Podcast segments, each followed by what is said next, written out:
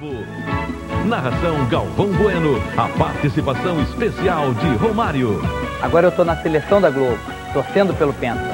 E os comentários de Falcão e do Rei Pelé.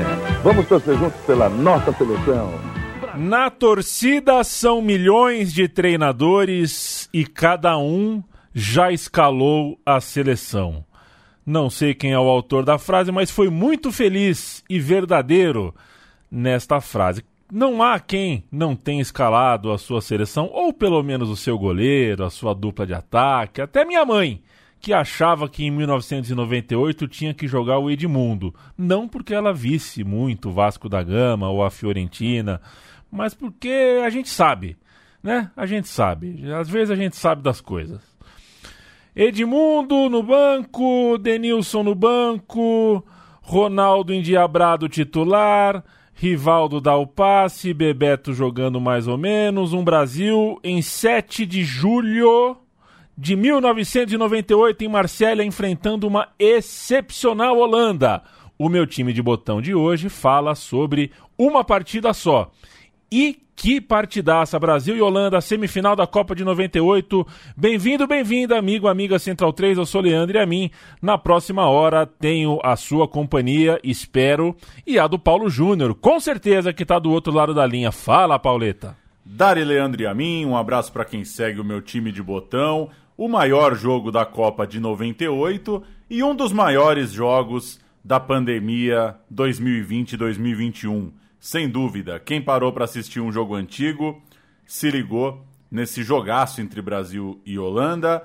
Foi inclusive por isso que a gente está fazendo esse programa. O amigo Fagner Torres, do lado B do Rio, me mandou uma mensagem um dia: Ó, acabei de ver Brasil e Holanda. Esse jogo é do caralho. Eu falei: seu pedido é uma ordem.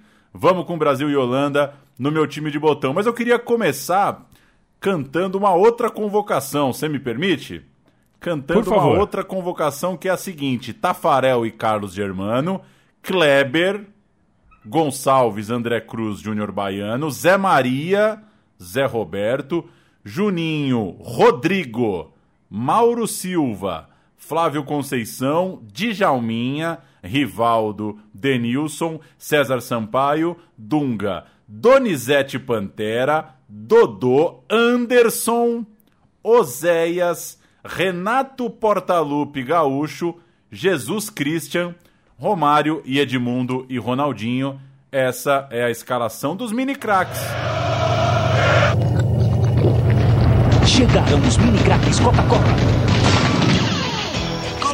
três na frente. Tá maluco? E a defesa? Cada Coca-Cola que você bebe vale pontos. Junte seis pontos mais um real e cinquenta e troque por um mini crack.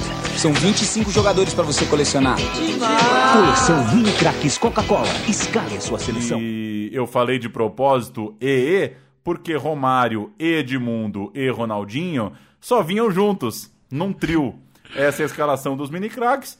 A maioria acertada, algumas, algumas pitadas de, de ousadia, né? É, né? Tem, tem jogadores aí que não, não ficaram né, próximos da Copa do Mundo, mas é uma boa lembrança. Completei a coleção dos mini craques e o último foi o Carlos Germano, numa vendinha em Timóteo, no Vale do Aço, em Minas Gerais. Chegou um pacote de Carlos Germano e eu fui correndo, tava lá em visita meu pai, que loucura. Muito legal os mini craques. Fica a lembrança para a gente começar a falar desse grandioso jogo, dessa grandiosa semifinal de Copa do Mundo, que já tem aí 98, 2008, 2018, 23, vai para 23 anos daqui a pouco. Mini craques, os mini craques uh, foram o grande lance publicitário da Coca-Cola na Copa de 98, mas erraram muito, né? Na minha conta aqui são 12 erros. E olha que eu não tô contando o André Cruz, por exemplo. O André Cruz não, né? Mas quem aqui? O Juninho, acho. É, o Juninho, por exemplo. Eu não tô contando como erro, porque foi cortado, ele seria convocado. O Zagallo deixou claro que ele seria convocado. É, são 12 erros aqui, 12 apostas que não foram para a Copa do Mundo. E Romário, Edmundo e Ronaldinho, eu acho que era o Dunga, não o Edmundo. Ou pelo menos o Edmundo tinha solto também porque o meu Edmundo me recordo de ter dado de presente para Lucas Barbosa, que sempre nos ouve, o moço de São José dos Campos. É, eu tinha um Edmundo soltinho, soltinho. É, e ele, o Lucas, foi atrás de todos os mini craques e só não achava o Edmundo. Eu me senti parte daquele curta-metragem As Pernas do Maradona, sabe? E falei, eu preciso dar o mini craque do Edmundo para ele completar a coleção. Foi bonito. Os mini craques são realmente é, lembranças grandiosas da Copa de 98 e a gente dá o ponta Você tem razão, É viu? Fui traído aqui pela pesquisa. O Dunga, Era o tá no Dunga, né? triozinho. Sai o Edmundo, entra o Dunga. Dunga, Romário e Ronaldo. Perfeito. Vamos ouvir a abertura da transmissão com, claro, Galvão Bueno, ainda antes da, da operação de tirar. Ele tinha uma olheira ainda grande, né, embaixo dos olhos, aqui, aquela bolsona é, é, de água, né? É, ainda não tinha feito a retirada. É, E ainda era odiado, é, né? ele ainda não era cult, ele ainda era o cara que colava em estádio e a torcida xingava. Um mestre de cerimônias incomparável, isso não há ah, como dizer, ou, ou como ele mesmo se chama, um vendedor de emoções. Galvão Bueno, abertura da transmissão TV Globo Brasil e Holanda. São brasileiros esperando o trio de arbitragem que eles tenham boa sorte. Aí vem a seleção brasileira. Dunga sempre de mãos dadas os jogadores do Brasil. Ronaldinho tem pedido para ser o último, para que ele possa também fazer sua superstição, ficar com uma das mãos livres para tocar na grama. Vamos ver se ele toca na grama na hora que ele entrar. Aí passando o Ronaldinho com a mão livre. Passou o Ronaldinho. Ele vem, se benze ali atrás. Faz o gesto Ronaldinho, vem por último, que seja o primeiro a balançar as redes da Holanda. Aí vem a seleção brasileira. A torcida da Holanda marca presença aqui no Velodrome. A torcida brasileira marca presença, rói as unhas, como disse Pelé. A expressão é tensa, firme, ansiosa. É claro que existe ansiedade, é claro que o coração bate mais forte, é claro que a partir de agora o clima vai ficando mais tenso e todo mundo vai sentindo. Os flashes vão espocando aqui no estádio, cada torcedor querendo querendo registrar este momento tão importante, porque todos acham, isto é uma opinião unânime em todos que acompanham esta Copa do Mundo. Este é o grande jogo da Copa. Brasil e Holanda, as duas seleções que jogam o futebol mais bonito, mais ofensivo, é atrás da essência do futebol que é o gol. Daqui a pouquinho, portanto, todas as emoções de Brasil e Holanda.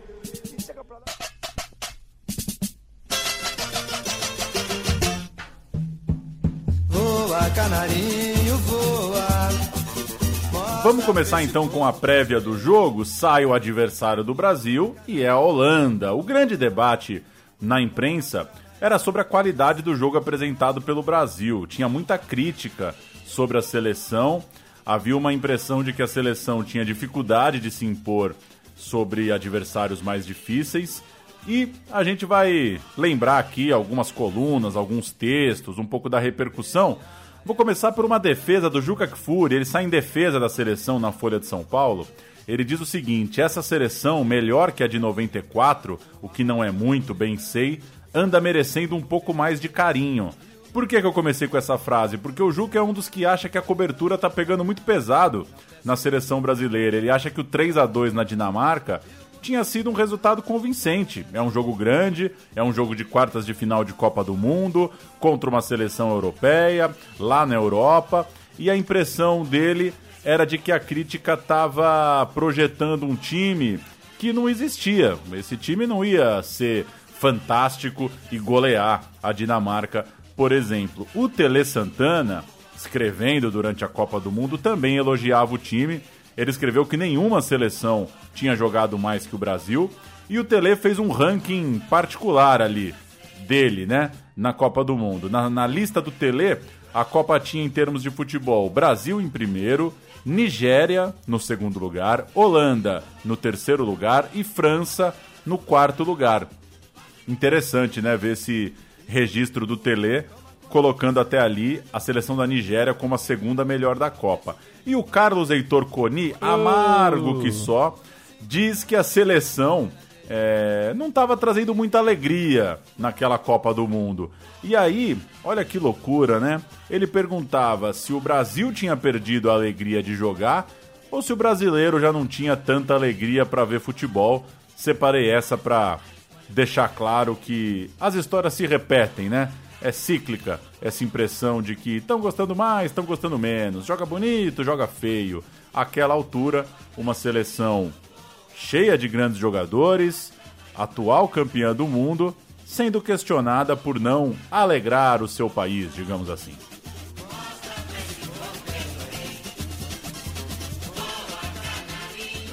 Mas essa bola eu gosto. Essa do Rivaldo pelo meio. Tem Ronaldinho, tem Bebeto, partiu, Rivaldo bateu!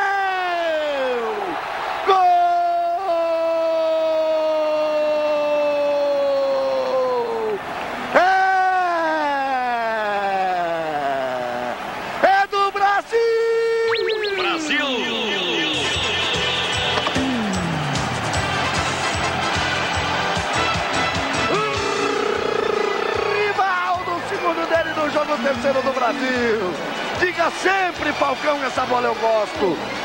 Botou na frente o Rivaldo, partiu a bomba pra você curtir de novo.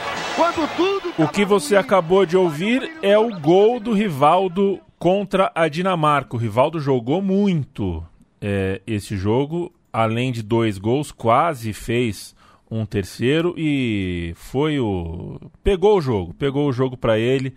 É, dá para chamar esse jogo de o jogo do Rivaldo. Jogou demais contra a Dinamarca. Fizemos um sobe-som então para marcar. Brasil 3, Dinamarca 2. Jogo difícil, difícil contra o time do Laudrup. Brasil e Holanda jogariam no dia 7 e o Dunga deu uma entrevista no dia 5, antevéspera da partida. E ele respondeu a uma pergunta curiosa que fizeram a ele. Dois pontos. Você é o único, você Dunga, é o único jogador que dá lançamento de trivela na seleção. Por quê? E aí a resposta do Dunga é a seguinte: eu penso em dar velocidade à bola, perder o mínimo possível de tempo. De fato, na trivela, às vezes, dependendo do recurso, você chega, é, o seu pé chega antes na bola, você não precisa preparar o corpo, girar às vezes o corpo tudo mais. Continua o Dunga falando: a gente tem que aproveitar a velocidade da bola e não do homem, porque a bola é mais rápida que o homem. A bola é mais rápida que o homem. Que bonito isso. Enquanto o Dunga dava, é, filosofava no dia 5, o Zico, que era o coordenador técnico da seleção, o parceiro ali, o Jubilula, né? Se o Zagallo era o Juba, o Zico era o Lula. É, disse que seria melhor pegar a Argentina na semifinal, porque contra a Holanda viria é, uma retranca brava pela frente. Mal, hein, Zico? Nada a ver. Contra a Argentina, no caso. Ele achava Ah. que a Argentina. A Argentina seria um time que ficaria mais atrás, Perfeito. esperando o Ah, Brasil. tá bom. Agora, aí faz um pouco. eu Também não acho que seria assim. Mas agora faz um pouco mais sentido. A Holanda ganhou da Argentina num sábado de sol em São Paulo. Me recordo muito de atrasar minha ida para o futebol de várzea para ver meus tios jogarem, porque essa partida estava eletrizante e não me arrependi. O Zico achava que o Brasil tinha que marcar a Holanda em cima, dificultar o jogo dos laranjas, dos europeus, e não esperá-los no campo de defesa. Aí tá certo, Zico, concordo com você. É uma forma boa de encarar o time holandês. O Cafu estava suspenso, levou um cartão amarelo contra o Chile, outro cartão amarelo contra a Dinamarca e o Zagallo confirmava aquilo que muitos temiam, aquilo que muita gente já apontava como uma grande deficiência no time reserva do Brasil, que era o Zé Carlos. Zé Carlos seria mesmo o substituto do Cafu. O lateral do São Paulo tinha sido convocado em março, mas não entrou naquele jogo de preparação contra a Alemanha e depois foi chamado também para aquele amistoso contra o Atlético Bilbao, no qual jogou uns minutinhos no segundo tempo. Nunca então tinha sido titular da seleção e nem perto disso. Era uma solução do Zagallo ali de última hora, né? É isso, há, há, há três meses da Copa do Mundo é que ele surgiu nas convocações. No treino de dois dias antes do jogo, o time titular tomou três gols. E aí a coisa estava pronta, né? Os jornais noticiavam que a defesa tinha ficado mais frágil com o Zé Carlos na vaga do Cafu. Muita pressão sobre o rapaz. Essa história já meio. é, uma- a história estava meio pronta ali, né? Uma comparação com o Cafu, o estilo de jogo muito diferente, porque o Cafu subia muito. Será que o Zé Carlos vai aguentar a pressão? Digamos que de véspera já tinha um. Já, já tinha uma narrativa pronta para um desempenho ruim da seleção, que seria por conta do lateral do São Paulo. Era todo o conteúdo dos dois dias ali pré-jogo, ele se dá em torno disso. O Brasil vai perder muito É. sem o Cafu A defesa ficou pior com o Zé e não sabemos se ele vai dar conta do tamanho do jogo. E a gente vai falar sobre o jogo em si mais, mais pra frente, mas é, é, é notável como a seleção joga esse jogo, pensa pra esquerda, né? O time tá todo jogando pro lado esquerdo, realmente parece é, instruído mesmo a jogar pouco com, com, com o Zé Carlos do lado direito. E é mais ou menos o que a gente viu no 7 a 1 né? antes do 7 a 1 claro, em 2014, o papo de que a Alemanha ia jogar com o Hall Edis de lateral, né? porque o Hall Eds é zagueiro, porque o Hall Eds é duro, o Hall Eds é lento. Só que o Hall Eds foi bem, né? Foi muito bem naquela partida, assim como o Zé Carlos, é, se não foi o dono do jogo, ok. Foi cumpridor, logo no começo do jogo roubou duas bolas no meio de campo, ali na linha do meio de campo, entrou no jogo cedo.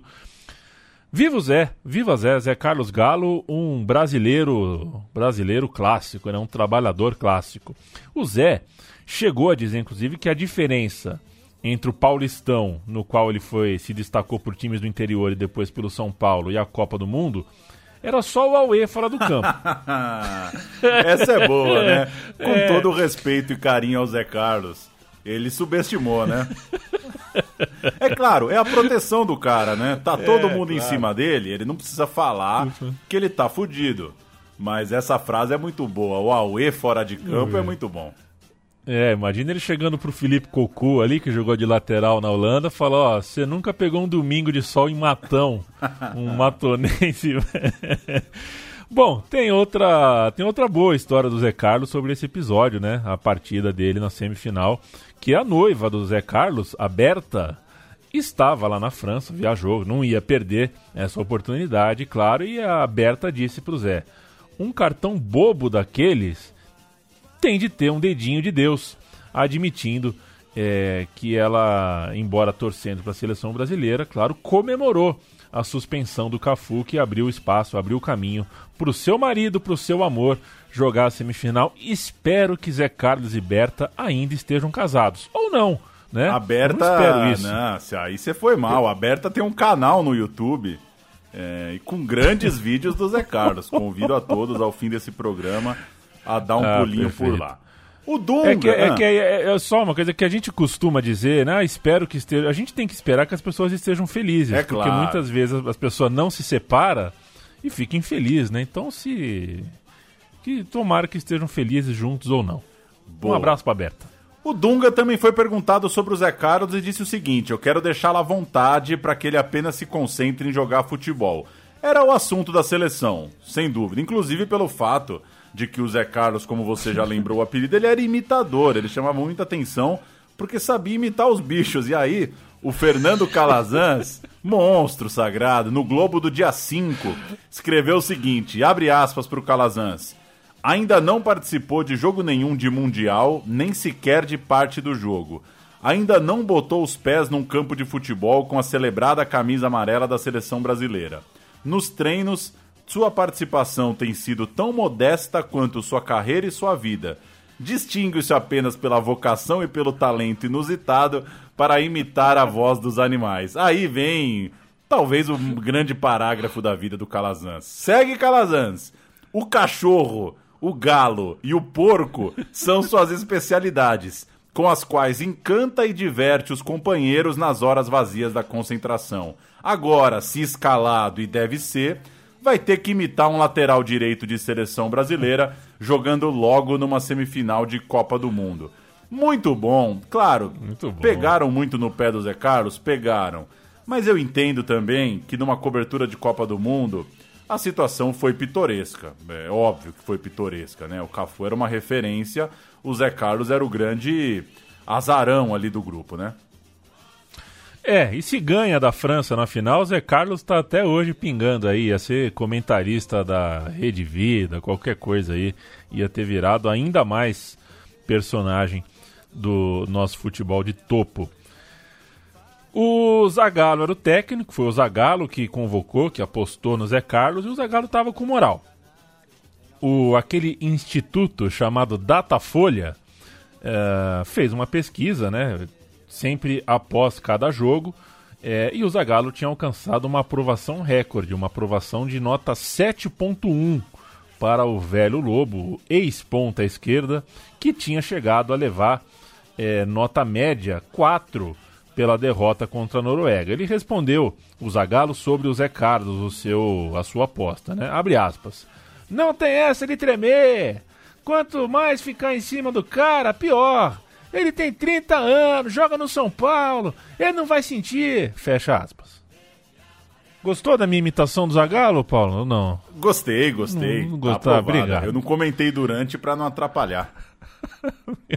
Vamos fazer um sobe-som aqui, porque outro, assim como os mini craques, né, ficou muito marcado para quem viveu a Copa de 98 o comercial da Nike, nova patrocinadora, nova parceira da seleção brasileira, que estava na vanguarda ali, né, estética da publicidade esportiva. O comercial da Nike no aeroporto é fantástico. A gente não tem como ver as imagens, porque isso é um podcast, mas a trilha uh, a gente pode ouvir.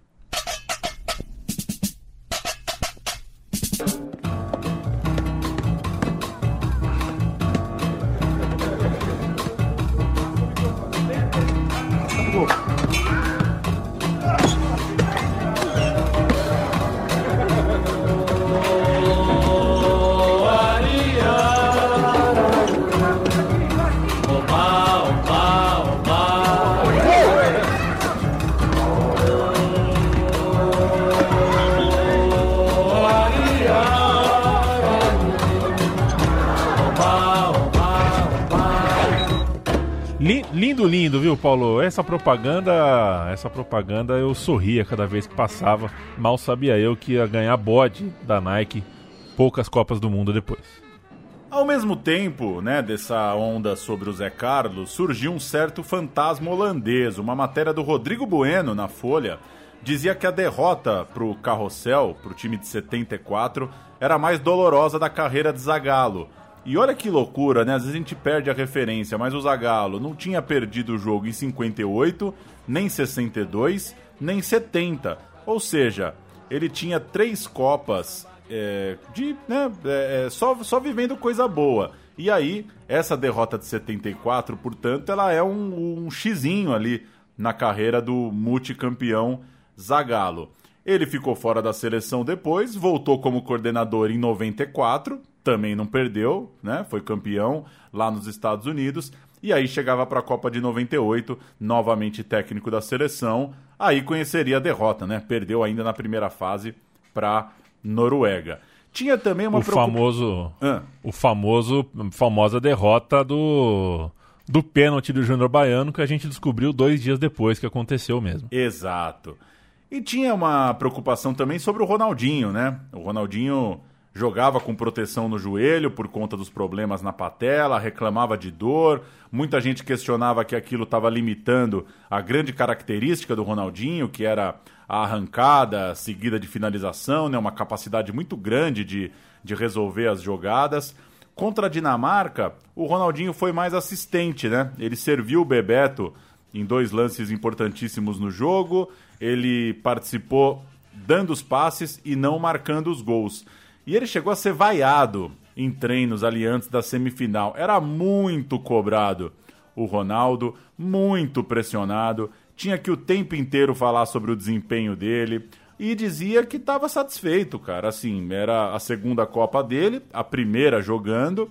Ele, pô, o Ronaldo era um moleque ainda ali, né, 21 para 22 anos, e dizia que podia melhorar, podia jogar mais bola, mas estava feliz. Pô, primeira Copa jogando, tô na semifinal, sou titular do time, a gente tem plenas condições de ganhar da Holanda, mas vale esse registro. Enchiam o saco, hein? É, o Ronaldinho é um cara Sim. que foi muito pressionado nessa época. O José Miguel Wisnik escreveu um texto muito oportuno, muito bonito na Folha de São Paulo no dia do jogo, no dia 7, aniversário de Felipe Sema, nosso amigo, nosso irmão que sempre nos ouve, por quem manda um beijo. E o texto termina assim: abre aspas para o Zé Miguel Wisnik.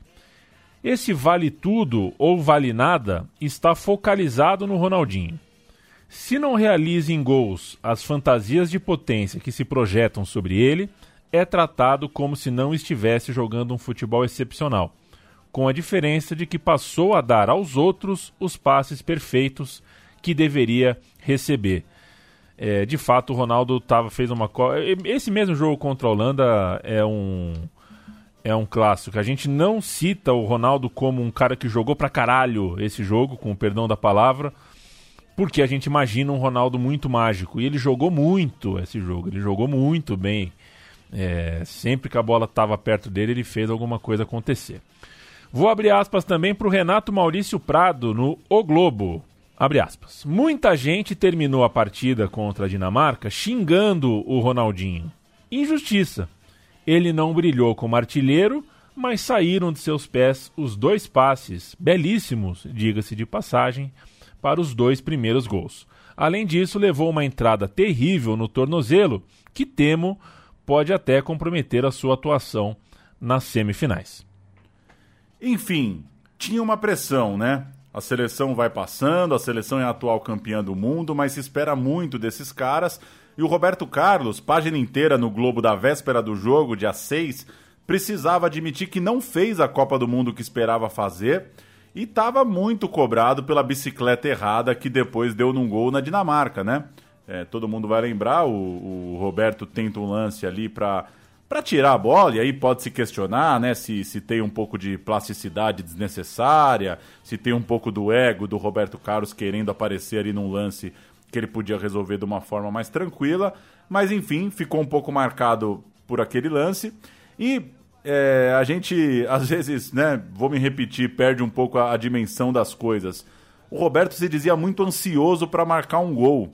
Isso é muito maluco, né? Como como era um lateral em que tinha uma cobrança é, artilheira mesmo, muito forte sobre ele, né? Roberto Carlos, quando vai bater as faltas ou quando arrisca um chute no próprio jogo contra a Holanda, os comentaristas, o Galvão Bueno, o pessoal tá sempre falando: vamos ver se agora acerta, vamos ver se o gol sai. Então, é um time muito pesado, por isso a, a expectativa se torna muito pesada, a ponto de um lateral, né? Um lateral gigantesco, claro, ter que falar que estava assim ansioso para fazer um golzinho. E outra boa, antes da gente subir o som de novo, o Branco apareceu ali no treino e brincaram com ele, perguntaram se ele não podia jogar contra a Holanda, que ele tinha feito gol quatro anos antes, coisa do tipo.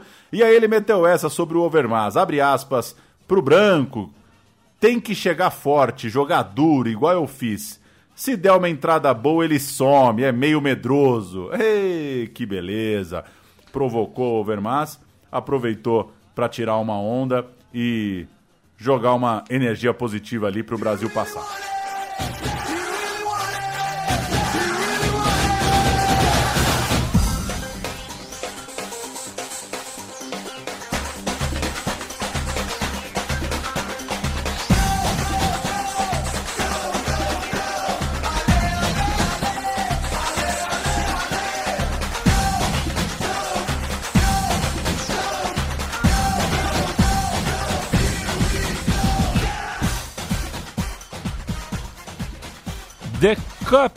Of Life com Rick Martin. Você escolheu uma versão aqui pro roteiro meio poperô, né? Ele, proposital. Evidentemente, proposital, né? Vamos fazer um sobe som, curtir um poperô é, e nos sentir. E eu nem sei se tinha fanfe o conceito de fanfest na época, mas vamos nos sentir em uma fanfest no centro de Paris com Rick Martin.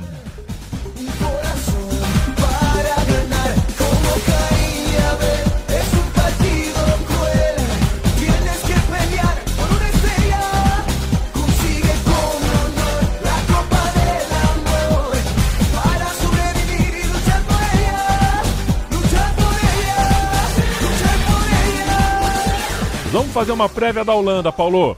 Primeiro, falando dos desfalques.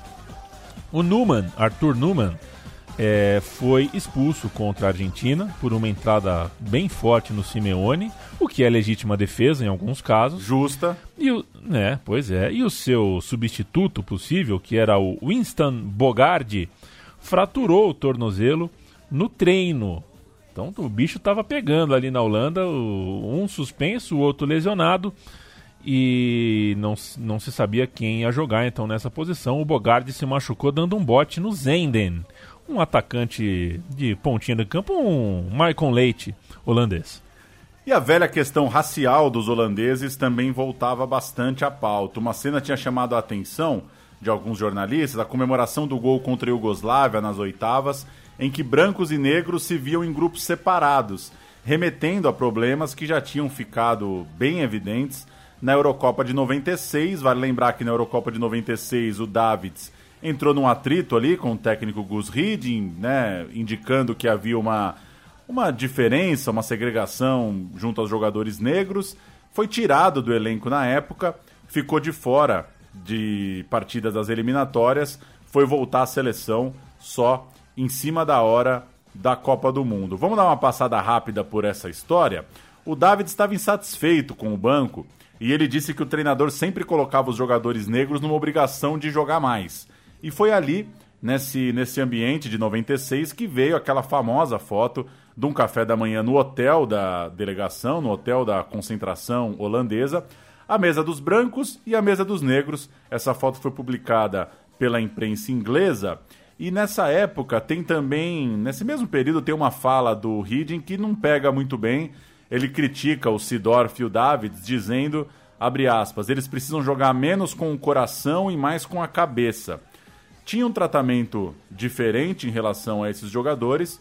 E na segunda rodada, quando o Sidorf foi substituído e sentou ao lado do Davids, o Reading ficou meio de olho ali, observou aquilo, aquele suposto gesto de, de solidariedade ou de união, e escreveu, anos depois, em sua autobiografia. Vou abrir aspas aqui para o Gus Reading, lembrando aquele caso. Clarence, que é o Sidorf, né, saiu do campo e obviamente estava irritado. Foi se sentar ao lado do amigo dele, no caso, o Davids. Fiquei ligado no jogo, mas olhava rápido atrás de mim e via aqueles dois, gesticulando exageradamente, sabendo que as câmeras estavam neles. Era desrespeitoso, era provocador. Aí pensei, podem esperar, vocês vão se ver comigo. Depois da partida em Birmingham, na zona mista, Sidorf ouviu as perguntas de um jornalista holandês sobre alteração precoce e aí o Sidorf se irritou com isso, abre aspas agora para o Sidorf. Isso não é pergunta que se faça, não estava afim de seguir o papo sobre aquela provável, suposta intriga entre David e Sidorf para com o treinador. E é dali que veio o estopim do Davids, que para mim foi o melhor em campo nessa semifinal, inclusive que rendeu até o seu corte da delegação. Ele deveria parar de lamber o saco dos jogadores brancos para ver melhor o time. E esse, esses trechos estão no texto de Cabel, 20 anos de uma briga mal explicada, que foi publicada pela Trivela, texto assinado pelo Felipe dos Santos Souza. É, é uma questão que sempre é, paira o ambiente é, do futebol holandês. Hoje acho que menos do que em outras épocas, mas é, é um fantasma aí é, horrível que assombra o futebol é, holandês. Mas esse suposto racha vinha uh, de antes, né? É, a turma do Ajax, ainda em 95, três anos antes, portanto, desse episódio, tinha muitos jogadores ligados à origem surinamesa ou até mesmo nascidos no Suriname casos do Heisiger, do Bogardi, do Davids, do Sidorf e também do Kluivert. É, aliás, o Bogardi já disse que havia diferença salarial entre os brancos e negros no Ajax, o que é muito grave. É, e naquele fim de 95, o Ajax super badalado, timaço, super sucesso do Kluivert, Sidorf, o Davids, os três na crista da onda, colocando a Holanda na Eurocopa. E aquilo rendeu uma entrevista para uma TV pública holandesa a nós, né, que deu a entender que eles eram um grupo. Aí surgiu a expressão cabel, que seria cabo, linha, alguma coisa assim numa tradução livre, como se eles fossem unidos de maneira independente ao elenco. Era um, enfim, um, um outro organismo ali. Anos mais tarde, o Kluivert disse que aquilo, na verdade, foi tirado de contexto, que não era bem assim, que não tinha nada de separação, eles só eram muito amigos, mas não tinha essa separação tão rígida quanto, uh, quanto o relato jornalístico deu a entender. E disse também que a foto, disse o Clever, que a foto foi oportunista, afirmando que ele comia normalmente, direto, muitas vezes, na mesa com brancos, como Van der Sar, Danny Blind e os irmãos De Boer. Mas, enfim, já foi contado que tinha uma questão também da refeição e que o Gus Hiddink, o, o ótimo técnico da seleção holandesa, tinha concordado que os jogadores podiam comer os seus pratos favoritos. No caso, ele está falando é, dos negros. Essa história toda na Eurocopa de 96 fez com que o Hiddink desse um gelo no Davids. Ele também lançou uma cartilha que ficou muito famosa, né, com, com lições de comportamento, coisa do tipo, e seguiu no comando técnico da seleção até a Copa do Mundo. Claro, é ele o treinador no nosso jogo protagonista aqui de hoje. Esse assunto rendeu em toda a Copa do Mundo. Claro, dois anos antes tinha acabado de ter um, um, um, um atrito, um corte de jogador por conta disso. E alguns repórteres, inclusive, disseram que quando o Kluivert foi suspenso na primeira fase, ele é expulso na estreia da Holanda, né?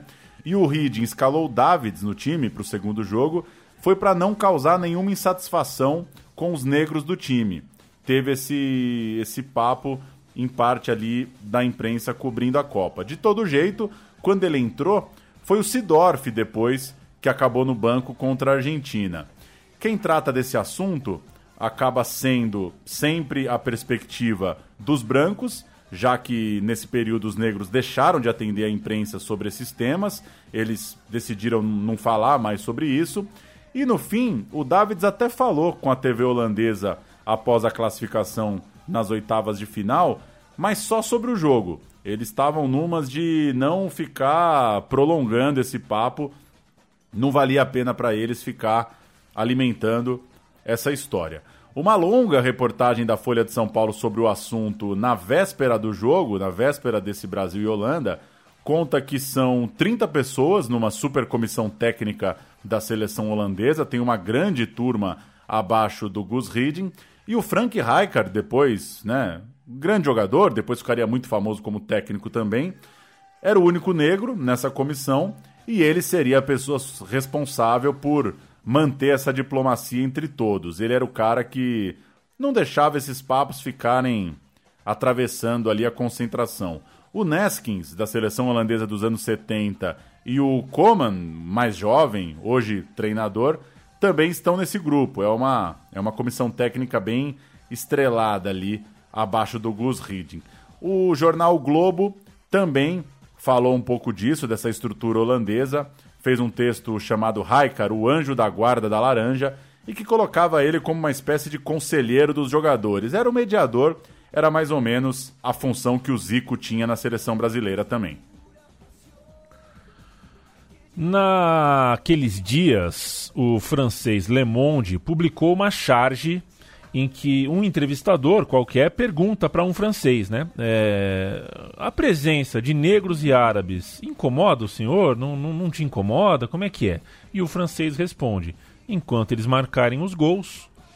É, e é um assunto longo, serve para outro papo, daria para fazer um programa inteiro com isso, mas vale a referência de que o tema do racismo era presente na discussão sobre a seleção local, né? A Copa na França, a seleção francesa debatia é, muito essa questão racial, não era só uma coisa da Holanda e a França seria campeã do mundo com, enfim, a gente sabe muito bem, gols do uh, Zidane, de família argelina.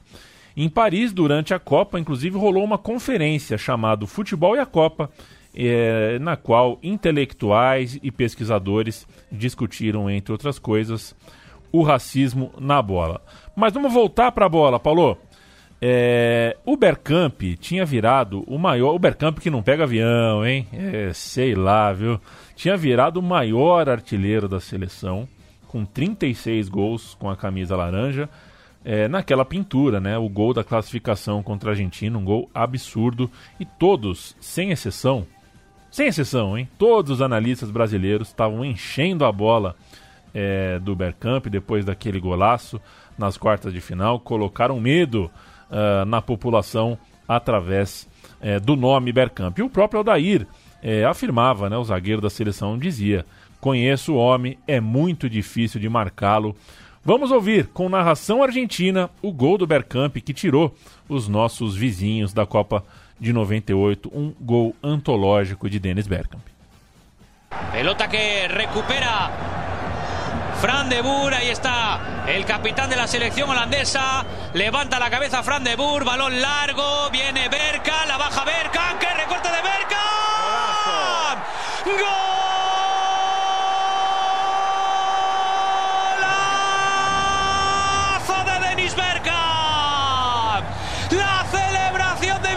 Porque saben que es la clasificación.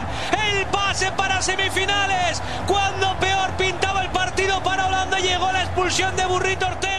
Notícias do dia do jogo, 7 de julho. Cada um vai cantar uma, hein? Tipo escalada do Jornal Nacional. PT deixa proposta econômica para agosto. Equipe decide hoje se opera Maguila. Meligene vence Kafelnikov de novo. Polícia Federal vai investigar remédios falsos. Justiça aciona a Polícia Federal para proibir sorteios pelo 0900. Oh, isso é uma maravilha. Telas de Van Gogh e Cezanne recuperadas. A polícia prendeu oito autores do roubo de suas obras. Cara, roubaram aquele Le Jardinier. Le Jardinier, você já, esse, joga esse aí no Google pra você ver. Esse é o bala do, do Van Gogh, só um adendo. E agora a última manchete maravilhosa. Clone de vaca salva a reputação de Dolly. Essa eu vou ter que explicar. Teve umas bezerras, elas foram clonadas de um animal adulto, mostrando que a técnica rolava, que era possível de fato é, reproduzir rebanhos. Então meio que era um jeito, né? Esse salva a reputação de Dolly era um jeito de mostrar que, ó, aquele trampo lá com a Dolly não foi à toa. E espero que as pessoas estejam entendendo, né? O, o que, que é Dolly, né? Teve um lance de clonar. É uma loucura. Vamos pro jogo, né? Vamos pro jogo, porque esse negócio de notícia é uma doideira, cara. Quando você vê, você fica uma horas pirando lá, né? É... É uma loucura. Todo o programa do Botão eu fico vendo os filmes que estavam em cartaz no dia. É uma viagem, tem que dar um corte de vez em quando. Vamos pro jogo, né? Sobe o tema da Globo.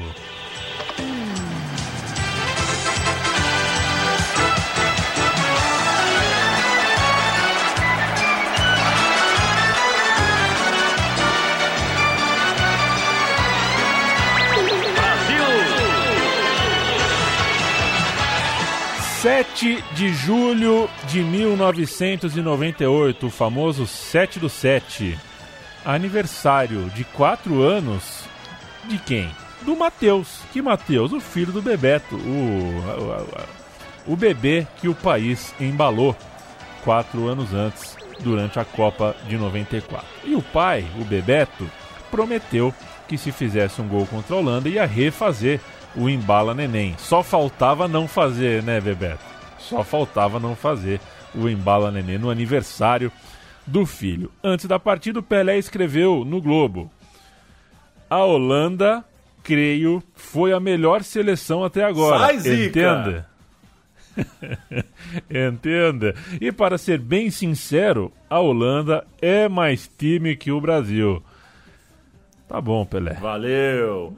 Errado, errado, errado não tava, mas muito equilíbrio no jogo. República Federativa do Brasil. Tafarel, Zé Carlos, Aldair, Júnior Baiano e Roberto Carlos. César Sampaio, Dunga, Leonardo e Rivaldo, Bebeto e Ronaldo.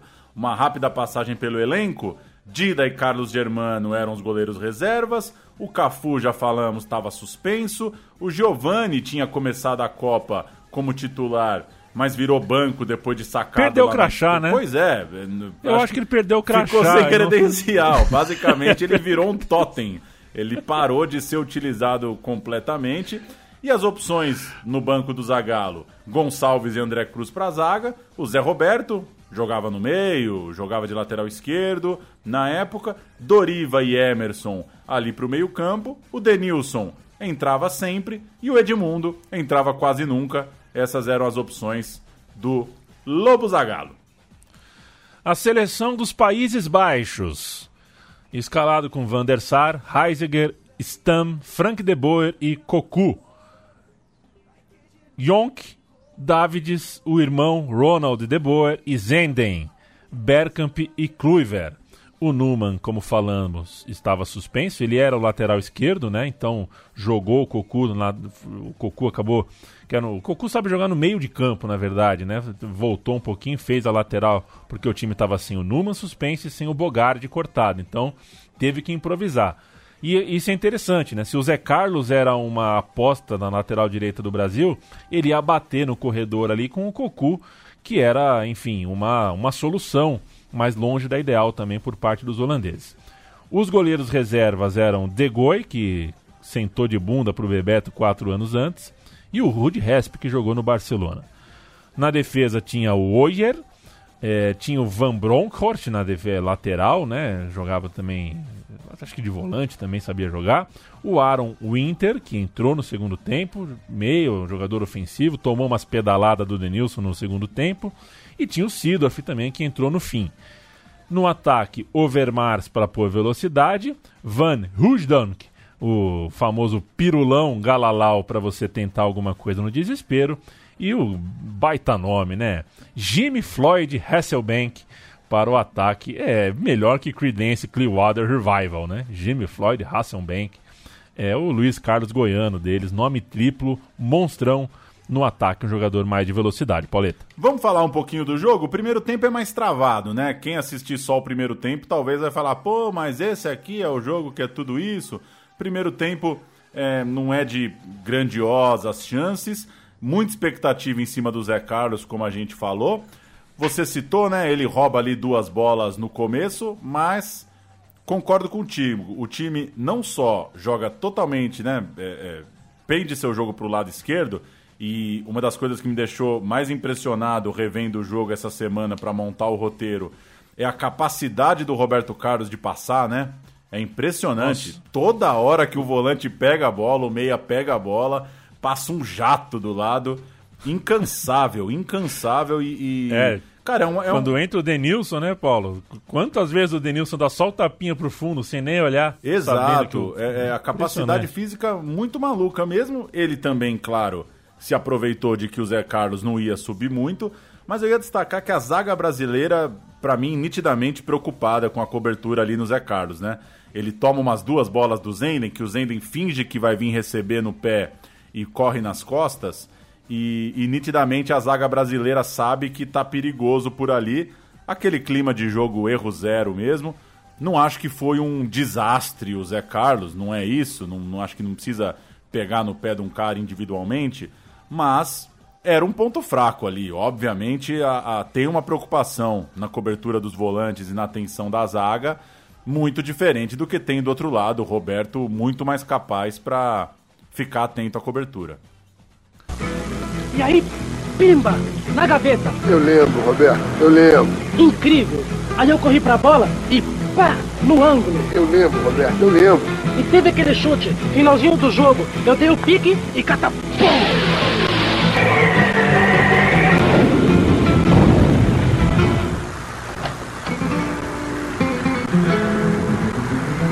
Roberto Carlos. Cadê meu Raider? Esquece, Roberto. Esquece. É, e acho que a Holanda jogou melhor. Um primeiro tempo travado, mas a Holanda jogou melhor que o Brasil. É, no primeiro tempo, até a própria transmissão do Galvão Bueno, né? É, no fim do primeiro tempo, ele fala sufoco, alguma coisa assim, que alívio tal. O Brasil chegou em alguns momentos, esteve nas cordas ali. Mas o, o jogo vira histórico mesmo no segundo tempo, e isso acontece graças ao gol com 40 segundos. Para a seleção brasileira começa o segundo tempo aqui em Marseille. Vamos lá, Brasil, Rivaldo. Primeiro tempo 0 a 0. Aldair. Botou aqui para Roberto Carlos. Rivaldo. Lançamento lá para o Ronaldo. Entrou.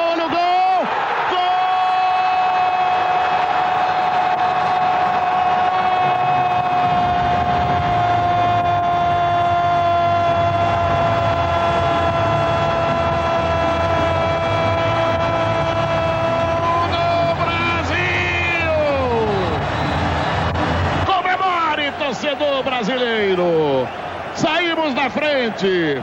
Um minuto, menos de um minuto. Brasil na frente.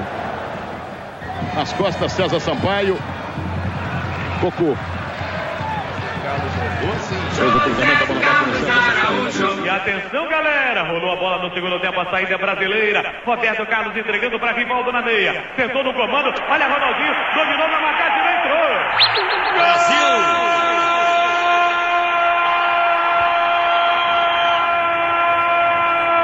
Do Brasil! Ro- Ro- Ronaldinho, com 23 segundos de jogo. Ele recebeu no comando. 1 a 0 e aí embaralha o jogo, né? Tudo que você conversou por 15 minutos, os dois times em cada, em cada um, em cada vestiário, embaralha completamente o jogo e aí a Holanda começa a, a- a mostrar argumentos futebolísticos muito, muito, muito sólidos.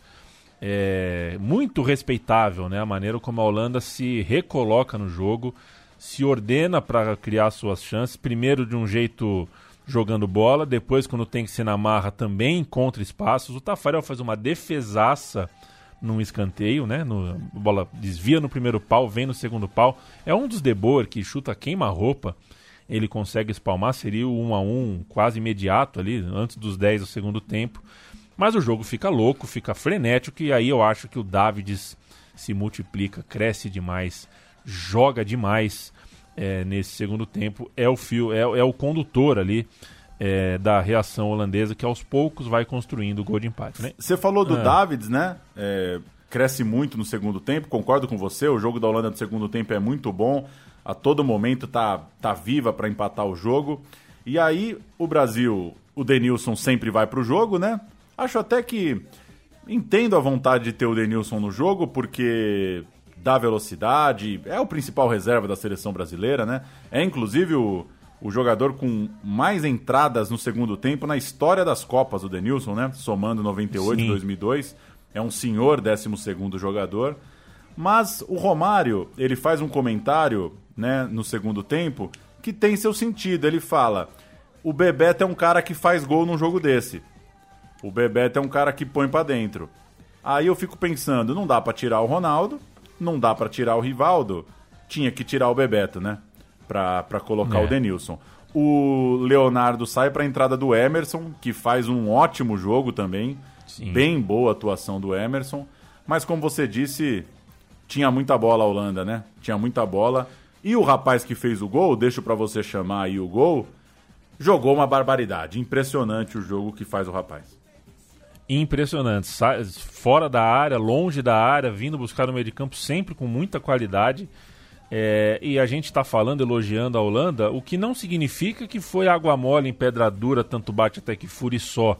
Né, porque o segundo tempo foi histórico, entrou para a história do futebol, porque as duas equipes criaram chances claras de gol. O Brasil criou pelo menos duas, uma com o Ronaldo, que o Van pegou de costela, e uma outra do Rivaldo na pequena área, que ele caiu, a bola ficou enrolada no pé dele dentro da pequena área. É, pelo menos, hein, teve outra chance o Brasil criou, a Holanda criou mais três ou quatro chances também antes de empatar, então foi um jogo realmente de chances claríssimas para os dois lados. De repente a gente podia estar falando de um Brasil que desencantou, fez dois, fez três, ou a Holanda que empatou logo em seguida e virou. Tudo podia ter acontecido nesse jogo. O que aconteceu com certeza foi o gol do Kluivert já no finalzinho da partida. Que testada maravilhosa e comemorou uma comemoração que também se tornou icônica na bandeirinha de escanteio, fazendo cara de malandro. De Boer, ruimte.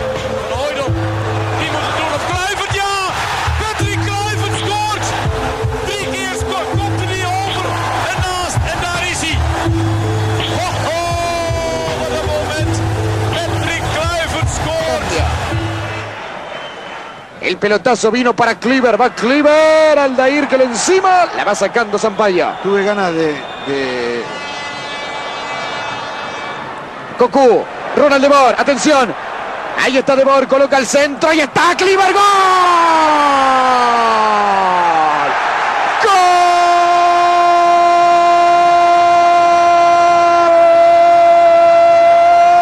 Gol de Holanda. El que tanto fue de cabeza Patrick Cleaver. 41 minutos y medio.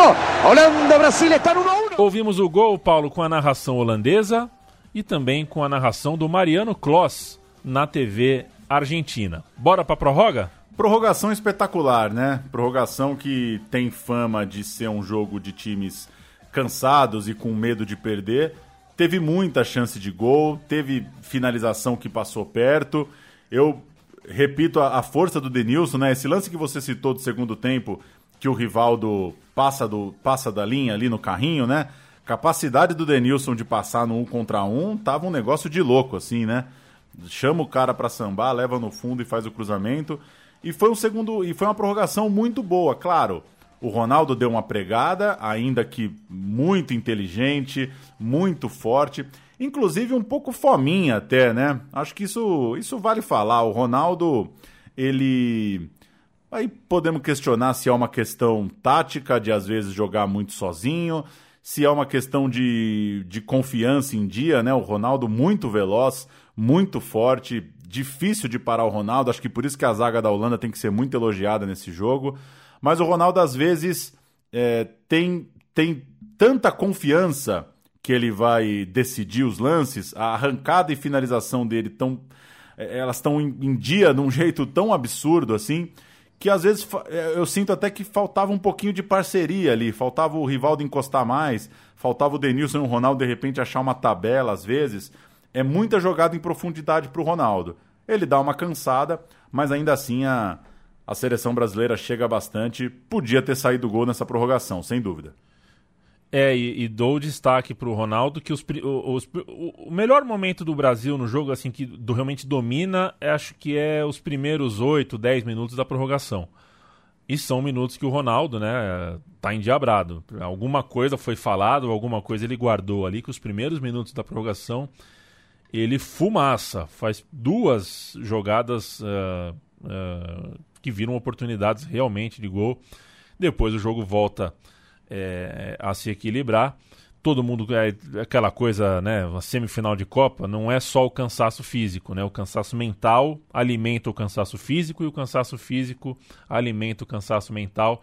E aí o segundo tempo da prorrogação foi um pouquinho complicado ali, é, um pouquinho de erro demais. E na prorrogação o Kluivert também tirou tinta da trave num chute cruzado da esquerda para a direita.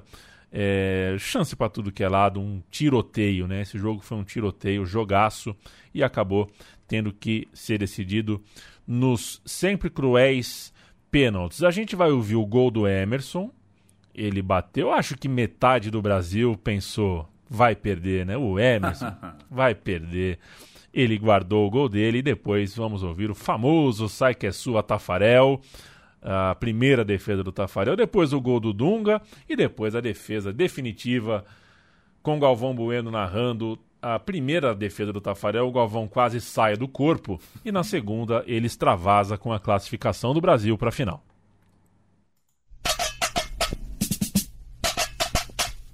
Ele, o Van der Sar, partiu, Emerson bateu, gol! Brasil! Aí Cocu para cobrança, ele, Tafarel, Vai partir Cocu na perna esquerda. Ele tá Farel!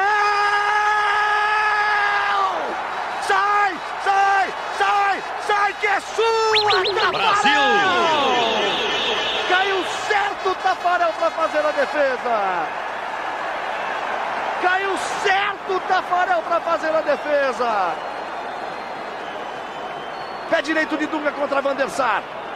Partiu Dunga, ela vai pé direito, bateu. Gol! Brasil! É do Brasil! Se Tafarel pegar, se bater na trave, se for para fora, acabou. É Brasil na final. Ronaldo de boa. Pé direito contra Tafarel. Partiu, bateu Tafarel! Sai! Brasil! Sai! Sai, sai que é sua, Tafarel! Brasil! Brasil na final de novo! Brasil de novo na final! E aí te faço a trivia, Paulo Júnior. Tafarel pegou o pênalti, classificou. O Brasil não precisou bater os cinco. Quem bateria o quinto pênalti? Ele mesmo, Denilson, o garoto, o, o molecão de tudo ali na Copa do Mundo.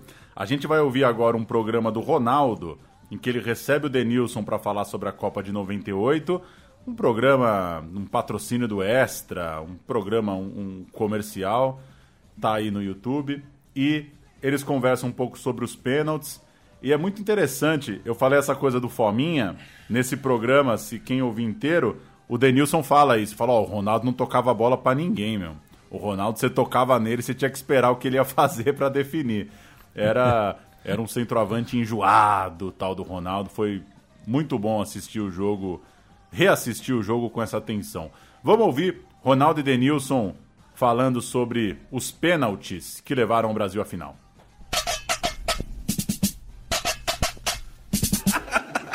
Falei, mano, a gente tá acabando. Pô, a gente vai pra prorrogação e tal. Você lembra que a gente foi pra prorrogação? Pô. Nossa, que foi tenso aquele jogo, mano. Tenso demais. Você imagina a cena, eu, porra, molecão. Pô, você já tinha a responsa e tal, não sei o quê. Aí o Zagalo, quem tá bem pra bater? Aí, pô, A galera se tudo... escondendo. Pô, você lembra essa fita aí? Tá todo. Eu falei, porra, aí me quebra desse jeito. Eu meti miguezinho o dedo aqui de miguezinho. Bem, tá bem pra bater? Tava aqui, ó. Sério, sem sacanagem, tava aqui, ó. Porra, quem pra bater? Eu aqui. E aí eu, eu Roberto. decide ou perde. O Hermes, o caramba e tal. E eu já pensando, puta, eu vou bater aonde, mano? Puta, nunca bati pênalti, velho. Eu vou bater aonde, mano? Aí foi indo, aí foi você, aí foi tal. É, o foi... Tafarel pegou dois pênaltis. Então, se o Tafarel acho que não pega, Você ia bater. aí era a minha vez. Você imagina a minha situação, que você foi o primeiro. Tinha que 19 anos. Tinha 19, você foi o primeiro. Você bate, você erra. Tá tranquilo, irmão. Tem mais quatro pra bater. Agora e eu, o último. Molecão, 19 anos, Juvena. Juvenilzão lá, no meio dos cobra. E se eu erro? Brasil fora. Não jogo mais na seleção, fi. Não jogo mais. Acabou, acabou a seleção pra mim. Com a cabeça fresquinha de quem acabou de ver o tape, o meu time de botão editorialmente ah, desenhou notas da partida. Já que a gente está falando de um jogo só, dá tempo da gente fazer isso. Eu falo o nome do jogador, o Paulo dá a nota dele, eu dou a nota minha. Tafarel, 10. 10. Zé Carlos, 5. 6. Júnior Baiano, 8. 7. Aldair, 9. 7. Roberto Carlos, 8. 8. Dunga, 9. 8. César Sampaio, 7,5. 7. Leonardo, 6,5.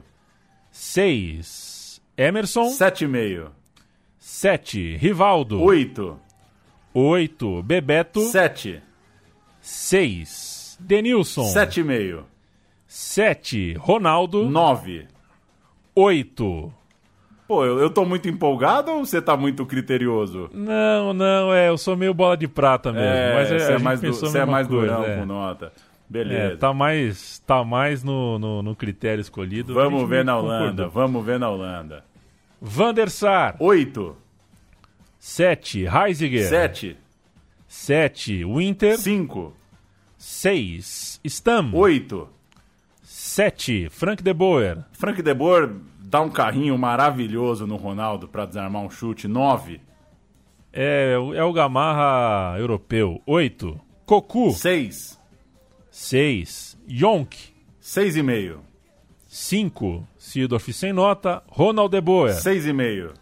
7. Davids, 9. 10. Zenden. Que, que, que, peraí, peraí. Deu 10 pro Davids? Eu dei um 10 pra cada time. Tafarel no Brasil Ah, e, e Davids na Holanda. Beleza. Melhor em campo. Zenden, 7. 6. Ruidonk. 6,5. 7. Bergkamp. O pior em campo, 5. 6. Kluivert. Peguei pesado com o pior em campo? É, é, Peguei pesado, né? pensar. Peguei É, pesado. o pegou Inter pesado. jogou menos, né, que o Bergkamp. É. Kluivert. 9. 9. Tá aí. Boas, boas notas. Estão dadas. Dá um giro rápido aqui por algumas frases do pós-jogo. Parreira, o Brasil resgata sua hegemonia no futebol. É muito boa essa frase, né? O Brasil tinha ganhado a última Copa, tinha ganhado a Copa América. Que é, é, a hegemonia não, não, não tava a ser resgatada, mas eu entendo a empolgação. Alberto Helena Júnior, a final da Copa. Zagalo, abre aspas, missão cumprida é só o Penta.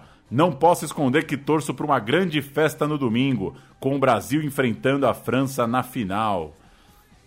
Carlos Heitor Coni na Folha de São Paulo. O Brasil não merecia vencer nos pênaltis. Fez a sua maior partida dos últimos tempos. Acho que desde 82 diante de um adversário de altíssima classe que em momento algum se entregou. Você acha que, que dá para concordar, Leandro e a mim? Maior partida Olha, desde 82. É que vai lembrar que nessa É. época as pessoas cagavam para 94, né? É, eu acho que no, no começo da, do roteiro o Coni tava amargo, agora ele tá. é, Largou a mão. tu- é, largou de mão. Não sei, acho que o Brasil e Holanda de 94 compete bem. Clóvis Rossi, a Copa acabou. A final é apenas um detalhe. Não se fala isso em semifinal. Fernando Calazans, nem Ronaldinho, nem Rivaldo, nem Roberto Carlos. Muito menos esses que ainda não se firmaram no Mundial, apesar do nome e do cartaz. Estão todos devendo. O primeiro herói brasileiro na Copa nasceu daquele combate sem tréguas entre os dois gigantes da competição, como são considerados Brasil e Holanda. Chama-se Tafarel. Sem fazer gol, foi ele que pôs o Brasil em sua sexta final de Copa para tentar o Penta. Zé Carlos, foi bem mais difícil do que eu pensava. Ê, Zé Carlos. Não era só o Aue, né? Não É, era só o Aue. Não era só o E, não. O Ronaldinho falando sobre o Pelé, para fechar essa lista de frases, abre aspas pro fenômeno. Ele vive dizendo que estou mal fisicamente. Minha atuação na prorrogação provou que não é nada disso. Ainda tem mais um jogo, vou arrebentar. Olha, justo, viu? Se tinha gente duvidando, Sim. o Ronaldinho, 90 minutos mais 30, cansou no final, é claro, mas não parou um minuto de ir atrás da bola.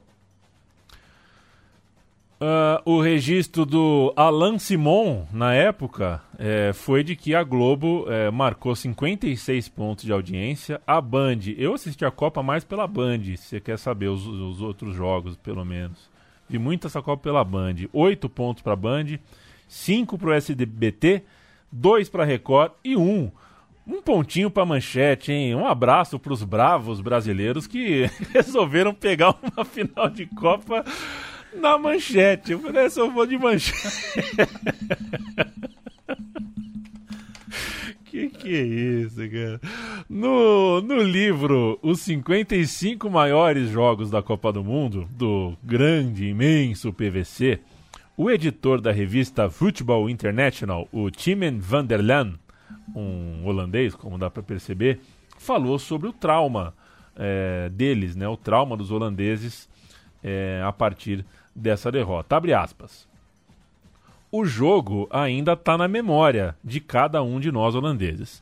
Foi o melhor time vestido de laranja desde 74 e caímos nos pênaltis, como aconteceu contra a Dinamarca na Euro de 92, contra a França na Euro de 96, contra a Itália na Euro de 2000. O pior é que soubemos depois que a França havia declarado que preferia enfrentar o Brasil na final a ter que jogar contra nós eh, da Holanda.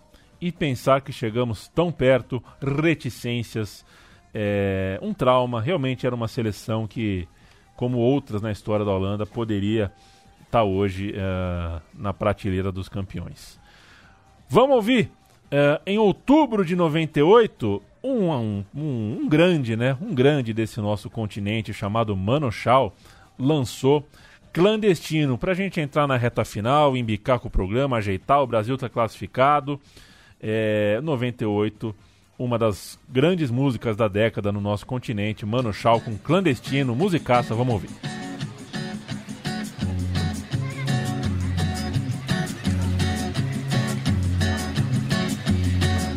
Solo voy con mi pena, sola va mi condena. Correré destino para burlar la ley, perdido en el corazón de la grande Babilón. Me dicen el clandestino. Pra gente fechar, eu listei aqui no roteiro três hipóteses pra te ouvir. Três, três ideias aqui pra gente fechar, passar a régua, fazer esse balanço sobre esse Brasil e esse jogo. A seleção brasileira, com tanto craque, né, podia ser melhor, porque a gente vai sempre ouvir que a convocação do Zé Carlos podia ter gente melhor, que o Zagallo ignorou muita gente talentosa que podia ser mais importante para esse time. O Giovani, inclusive, ele ignorou lá na França já, outros ele nem convocou. Usou muito pouco o Edmundo. não encontrou um grande entrosamento entre Rivaldo e Ronaldo. Enfim, dava para ter jogado mais aquele time? Qual que é a tua impressão revendo o jogo? Dava, acho que dava, mas não por esse jogo. Acho que na, no começo da pandemia a gente assistiu a, a, a, campanha inteira, né? Como o Brasil dá aquela goleada no Chile, depois tem esse jogo elétrico contra a Dinamarca, um puta jogão tal. É, é, fica. Eu tinha a sensação que o Brasil tinha jogado mais na Copa do que de fato jogou. A primeira fase são três jogos que não me, enfim, não me convencem muito. Contra a Noruega nem precisa dizer, mas Marrocos, Escócia, o jogo contra o Chile se torna, acaba se tornando fácil, mas acho que dava para esse time jogar mais. Eu questiono realmente o Leonardo no meio de campo. É, questiono a fase do Bebeto. O Bebeto não estava numa grande fase e acho que, é, enfim, é, não, não vou falar sobre fase ou não do Zagallo especificamente, mas eu acho que a seleção podia, podia ter jogado mais sim. Não era um time, né? Não, não era um time com, com, com um brilho, assim, com uma energia é, é, que, que, que, me convencesse de todo, não. Acho que foi um time normal, com grandes, né? Com, com, com craques, cracaços jogando juntos, funcionava, mas eu acho que podia ter jogado mais. Tô contigo. O Zagallo, no fim das contas, não achou o tal do número 1, um, né? Que no fim é. acaba sendo o Rivaldo, com Bebeto e Ronaldo na frente. Que ele tentou o Giovani em algum momento. E tinha muito meia jogando muita bola, né? Tanto na Europa quanto no próprio futebol brasileiro. Acho que podia ter um pouquinho mais disso. Sinto falta de um cara mais organizador, assim mesmo, sabe? Que eu acho é. que o Leonardo e... não, não é tanto a dele, né? E convocou mal o banco, acho, né? É, é, para mudar jogo tinha pouca gente. Tinha o Denilson. O Edmundo ele tava lá de figurante, né, pro Zagallo. Para mudar jogo ele tinha só o Denilson. Pois é, você vai à final da Copa. O meia você não coloca, que é o Giovani. O atacante você não coloca, que é o Edmundo. É. Não sobrou tanta gente mesmo. Outra pergunta, aproveitando essa cascata do Coni. Que jogo, é, fazendo uma retrospectiva, é o último grande jogo da seleção brasileira em Copas do Mundo? Claro que tem o título de 2002, não estou ignorando, não estou louco. Em 2002 o Brasil ganha da Inglaterra, com um a menos, de virada, meio no limite. E depois ganha da Alemanha, numa final que não é nada brilhante, mas claro, é uma final Brasil e Alemanha de Copa do Mundo. De lá para cá o Brasil foi perdendo para os europeus, né? Tomou pau da França, da Holanda, é. da Alemanha, da Holanda de novo e da Bélgica. Que que qual que é o tamanho desse jogo agora que a gente já conhece, né, o, a sequência das copas? Não, é, eu concordo com você. Você ponderando a Inglaterra e a Alemanha, colocando no contexto da, da, da atuação mesmo, do, do, do, que foi o jogo, acho que eu concordo com você. Eu separaria jogos que o Brasil, que eu acho que o Brasil fez grandes atuações, mas aí o adversário não é tão candente, né? não é um adversário tão uh, pesado, e aí você não consegue colocar. Eu, eu, me refiro principalmente ao jogo contra a Gana em 2006 e o jogo contra o Chile em 2010. Eu acho que o Brasil faz dois é, jogos memoráveis. É, aí o primeiro tempo contra a Colômbia em 2014 acho que é o grande momento do Brasil naquela Copa. Mas, né, são, é, com todo respeito, é Colômbia, Chile, Gana né, com todo respeito, a gente já meio que desrespeita, eu sei, mas não é, né? Não é uma França, Alemanha, Inglaterra, eh, enfim. Mas acho que tem esses grandes jogos. Esses grandes jogos que não, enfim. depois desse Brasil e Holanda, o Brasil não fez um grande jogo, um jogo de, do mesmo tamanho desse Brasil e Holanda. Isso não tenho dúvida. E pra gente fechar, o jogo cresce também no imaginário o, né, pelo, pelo imaginário que a gente tem da Holanda, né? A Holanda é um time que é, que é muito querido, um futebol muito querido, sempre muito vistoso, muito ofensivo e que nunca ganhou, né? É mais fácil gostar do time que não ganha, né? duro, é, duro é gostar do time que só te dá pau. E acho que o público brasileiro, e aí serve também como uma referência para públicos de outros países, é um público que gosta muito de Davids, de Bergkamp, de Stan, dos irmãos De Boer, do Van der Sar. São caras muito singulares, assim, muito típicos, né? Que tem, que tem é, muito marcantes, né? Para quem os viu.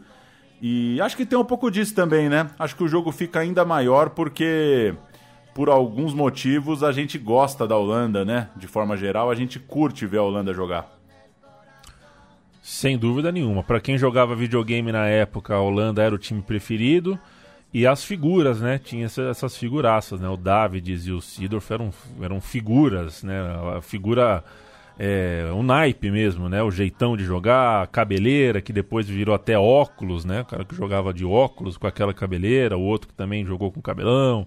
Aí você tinha, você tinha a questão estética mesmo da, da coisa da camisa laranja, tudo mais. De fato, não, não há dúvida. Um time que tinha gêmeos em campo, né? Dois irmãos gêmeos. Era um time, era um time com muitos detalhezinhos que, que enfim, era um, era um sopão de carisma mesmo a seleção holandesa. E, cara, quantas vezes você jogar esse dado, né? É, para ver no que que dá. Ganhar da Holanda em 94 e 98, como o Brasil ganhou não é simples. Pelo contexto, né, pela forma como as duas partidas aconteceram, a Holanda indo buscar o resultado nos dois jogos, é, não, não foi das coisas mais simples, não. Mas é isso, a Holanda, é, na nossa cabeça, no nosso imaginário, faz, faz, faz, faz muita parte, né, tem muita presença, e não à toa a derrota de 2010 para a mesma Holanda é, é uma espécie de continuação dessa história, uma coisa de, pô, uma hora esses caras vão empatar o jogo e vão ganhar. Né? Não vai ser sempre o mesmo roteiro. Concordo contigo. Acho que a... não é só o jogo ter sido muito bom, não é só os times terem jogadores muito bons. É essa combinação, né?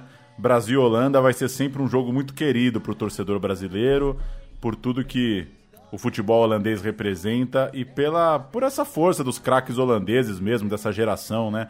Gente muito graúda, gente jogando muita bola em muito time legal e, e notável do futebol europeu da época. Acho que é isso, hein? Separei é uma isso. bombaça para fechar, né? Separei uma música para fechar que essa é é para chacoalhar. É para chacoalhar. Vamos mandar um abraço pro Felipe Portes, que adora futebol holandês e é, em 2021, o nosso ilustrador, né? Cada edição que pinga aí no seu feed, no seu agregador de podcast, tem uma ilustração personalizada feita por ele. Um abraço pro Portinho querido. Um abraço pro Bernardo, né? É, é, que foi ao jogo, né? A gente jogou nas redes sociais, perguntou quem foi no. Que, qual é a memória que você tem do jogo? E o cara me lançou uma foto de filme, né? que filme! O cara tava no velodrome em Marsella e humilhou, né? Aí ele humilhou. Um abraço, nosso ouvinte, nosso parceiro, é, que tava no jogo, tava em Marsella, sabe lá o que é estar em Marsella num dia de jogo como esse. E se puder, viu, Paulo? Você sabe que eu não sou muito ligado nessa. Eu não tenho muito fetiche com a Europa. Ah, não, não. Não, é, não, assim, Madrid, Barcelona, Paris, uh, Londres, não, não, posso passar minha vida sem, sem ir. Mas Marsella, se puder, visite, Paulo Júnior. Passei dias muito bonitos em Marsella, é uma cidade encantadora. Boa. Um abraço para quem segue lá a página. Quando eu, quando eu postei a foto aqui também que a gente faria um programa sobre isso, muita gente comentou. Rafael Veríssimo lembrou do Zé Carlos, o Diogo Xavier estava em Rondônia, o Pedro Barino tinha sete anos, o IPE, Instituto Palestrino de Estatística, estava no centro acadêmico da faculdade. O Charles Rosa esfolou o dedão jogando bola. O JC, Dom Pedro no Maranhão. É, o João Pedro no Chebar, em Criciúma. O Gabriel Veraldi na casa do primo dele com 9 anos. Muita gente aqui respondeu. Muito massa lembrar onde estávamos em jogos tão grandes. O Guilherme Nunes, em Porto Alegre. O Arthur, na casa dos padrinhos do irmão. O Jefferson, em Águas Lindas, Goiás. Muita, muita gente vai lembrar. E o Eduardo Estilac, pai do Bernardo Estilac, nossos ouvintes. O Bernardo tinha um ano e meio. E o Eduardo contou que ele assistiu na casa de um amigo com os pais dele, levou o Bernardo. Levou o Bernardo de um ano e meio para o jogo. No fim do jogo, tocou o telefone. Era o tio desse amigo dele, irmão do pai que estava lá no jogo, avisando que não, não tinha aguentado a emoção. É, era da casa do tio. E o tio não tinha aguentado a emoção, morreu. Teve um ataque cardíaco. Morreu no Brasil e Holanda de 98. Que história! Deixa o meu abraço Que aqui para lembrança dos amigos, o Eduardo e o Bernardo Estilac. Que loucura! Brasil Holanda Que loucura. 98. Bom demais. Que prazer contar a história e que prazer é, é, é, ter a companhia de vocês que nos ouvem, que vêm com a gente até o fim. Este é um podcast atemporal, então você pode buscar aí na lista é, algum programa, algum time, alguma história, algum ano, alguma temporada, algum personagem que te apeteça e fuçar, vai fuçando, não precisa esperar o próximo necessariamente não. Vai vendo os anteriores, tem algum aí que você certamente há de curtir. Paulo Júnior, um abraço, que gostoso lembrar de seleção brasileira gostosa. Até mais. De minha parte, tchau. Valeu. Tchau. Até daqui Valeu. 10 dias.